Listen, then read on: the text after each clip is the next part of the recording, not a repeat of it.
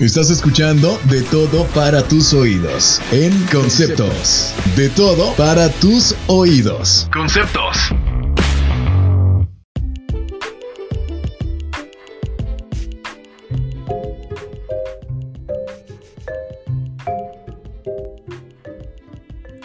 Hola, ¿qué tal amigos? Bienvenidos a este tercer capítulo de Conceptos. Soy su amigo Julius Telles y en verdad que me da un gustazo que estén acompañándome en un episodio más. Y bueno, como ya se pudieron dar cuenta en nuestra portada del día, pues vamos a estar trabajando y vamos a charlar un poco acerca de una película que está en boca de todos y si no han tenido la oportunidad de verla, es momento de que acabando este podcast vayan a su plataforma favorita de streaming y busquen Milagro en la celda 7. Sí, sin duda alguna, esta película que ha venido a causar una gran controversia, que si llorar, no llorar, que si estuvo bonita, que si te rompió el corazón, si te sentiste identificado. Bueno, en realidad, Milagro en la celda 7, una película que es un remake eh, inspirada en una película coreana en la cual toma como idea este tipo de, pues, de tratamientos, pero que en realidad, ¿qué es lo que nosotros nos llamó bastante la atención de Milagro en la celda 7? No es solamente eh, el aspecto de la cárcel, no es el aspecto de los protagonistas, sino que sin duda alguna viene a presentarse en un momento en que la mayor parte de los países latinoamericanos y también algunos europeos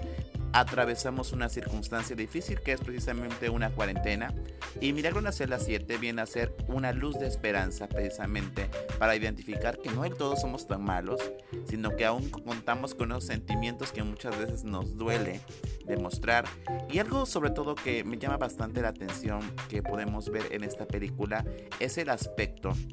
amor paternal.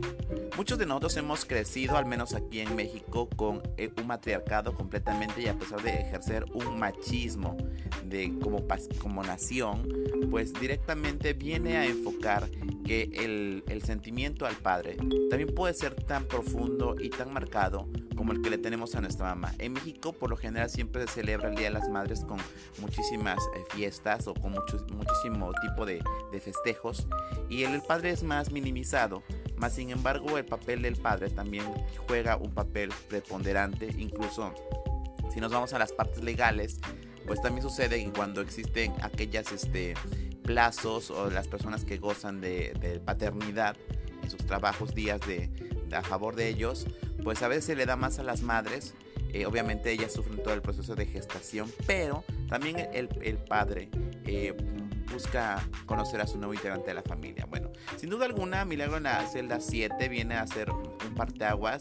eh, que, aún contamos con esos sentimientos a flor de piel. Pero algo bien importante, yo creo que mayor eh, de uno de los momentos que se ven representados nos llegó a erizar la piel y hasta el más duro de corazón tuvo esa necesidad y oportunidad de expresar, yo también viví ese momento, o sintió esa lágrima derramar por su mejilla sin estar consciente de ella, o por qué no, incluso verse identificado en alguno de los papeles de los compañeros de celda o en el momento circunstancial de la película. En esta ocasión no vengo a hacer ningún spoiler, simplemente invitarte a descubrir que Milagro en la celda 7 viene a ser ese, esa chispa de que aún tenemos esperanza. En México es un país esperanzado, está precisamente atravesando esta circunstancia y es ahí parte del éxito esencial de Milagro en la celda 7. Algo que me gustaría recalcar precisamente también de esta pues, breve explicación de, de, esta gran obra de arte que sin duda alguna es una producción turca nos hace la representación directamente de cómo está el régimen de autoridad militarizada en los centros penitenciarios. Y algo también que nos, llama la atención es cómo poderla trasladar a nuestro país. Y a pesar de que aquí no existe una pena de muerte, eh, nos llama la atención el aspecto de la corrupción, de cómo poder engañar a las autoridades. Pero también nos damos cuenta que el factor eh, mo eh, movimiento de influencias dentro de, la, de, los, de, los, centros penitenciarios también es muy muy importante eh, cómo se manejan los intereses particulares y el abuso de la autoridad que definitivamente nos deja esta película es un reflejo directamente el cine viene a ser un reflejo de lo que sucede en nuestras realidades, pero también es un alerta de lo que está ocurriendo dentro de los centros penitenciarios, no solamente en el extranjero, sino también en nuestro interior. ¿Cuántos de nosotros se nos priva de poder visitar a una persona que está ahí? Dos, a lo mejor nunca hemos hecho una buena acción por alguien que está ahí dentro, no hemos cooperado. O también algo que, que es totalmente social, el podernos atrever a juzgar a una persona porque la hayan condenado a lo mejor a un delito que no cometió. El abuso de autoridad debe quitar el coraje en una sola persona y yo creo que también el punto esencial, lo he podido platicar con algunos compañeros y amigos, es el aspecto de cómo saber tratar en nuestras sociedades cercanas, se hace en nuestro primer núcleo que es la familia, luego lo que son eh, pues los grupos sociales con los que convivimos, escuela, eh, clase, entre otros lugares, el aspecto de, por así nombrarlo, porque yo sé que a lo mejor alguien que esté escuchándome a través de este podcast, pues me dará la, la corrección si así la tengo, de una discapacidad intelectual.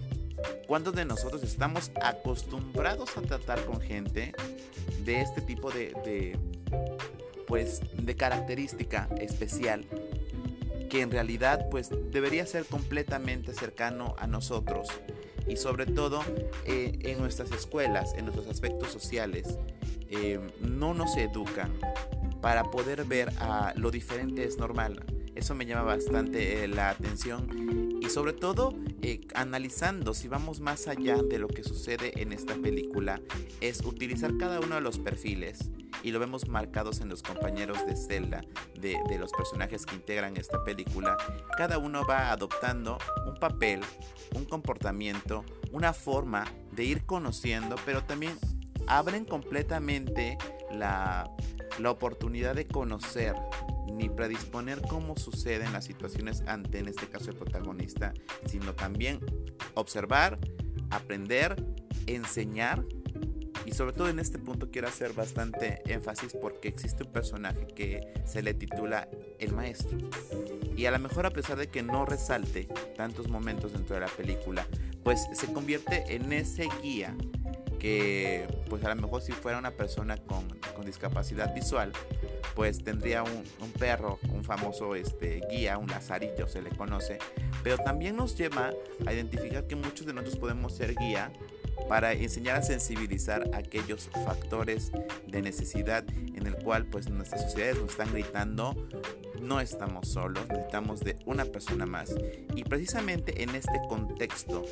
que atravesamos eh, esta pandemia, pues nos lleva a la reflexión de saber que no estamos solos, que necesitamos de una persona, de un guía, de alguien que conoce sobre el tema y que nos ayude a identificar por dónde podemos precisamente ir trabajando para que todo funcione de lo mejor.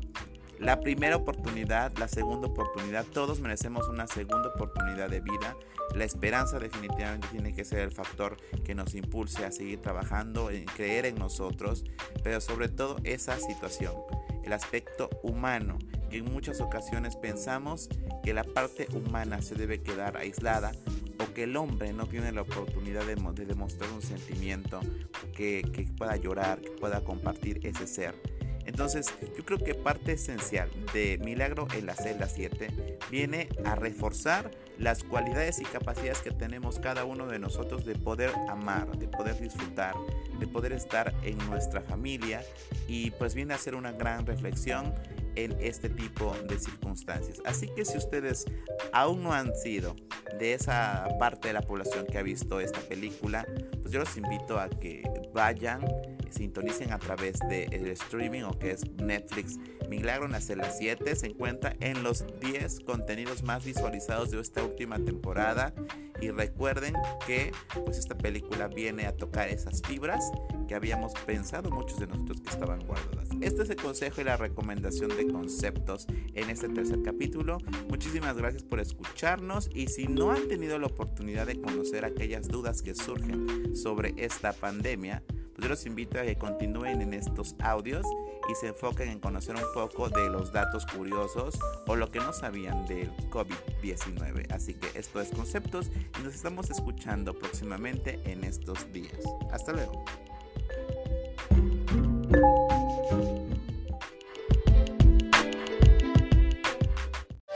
Empieza a disfrutar del mejor ambiente, comentarios, cine y mucho más a través de conceptos. De todo para tus oídos.